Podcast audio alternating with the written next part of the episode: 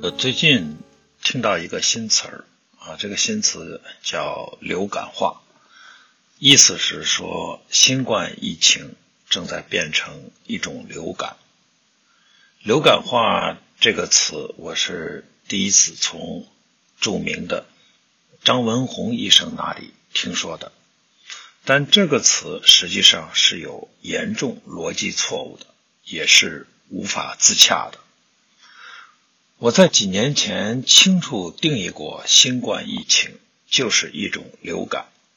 那是因为对新冠病毒以及对公共政策的影响做过分析才得到的结论。几年的时间过去了，啊，病毒并没有改变，还是作为有机体不断的异化，啊，也不断的弱化，啊，真正有改变的是人。啊，过去看不清楚，啊，现在看明白了，啊，这是人的改变，人的变化，不是病毒这个事情的变化，所以不能称为是流感化。啊，张文宏医生啊，可能是在呃，那结果通过结果来看事情，啊，以为事情发生了改变。啊，你在电影院里看银幕上的火车飞奔，啊，并不是说。电影院这栋楼也飞奔起来了，所以新冠疫情啊，并不是流感化，而是就是流感啊。既然是流感那样的病毒啊，所以它会异化出新的毒株啊，也会逐渐的弱化啊，疫苗也会从有效啊到失效啊，慢慢的一种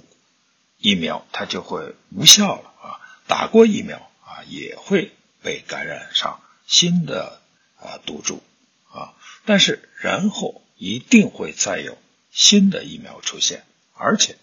这种疫苗的研发啊，新疫苗的出现都会越来越容易啊，最后可能是一年打一次疫苗就行了，这完全跟流感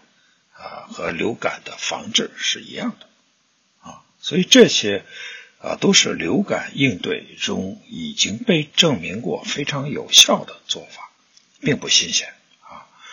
我是因为听到张文宏医生谈及新冠疫情的流感化这个词啊，所以在这里随便说几句自己的感想。张文宏医生还是很有趣的啊，也很有责任感啊，这在当今的中国就很不容易了啊，我很理解。啊，因为我当年在定义新冠疫情的时候，在做有关的啊公共政策的研究的时候，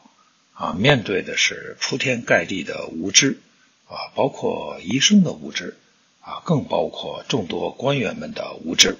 啊，这对我来说是很正常的，因为我是从事信息分析专业的专家，啊，他们都不是。实际上，我想这是最好的消息。祝大家新年快乐！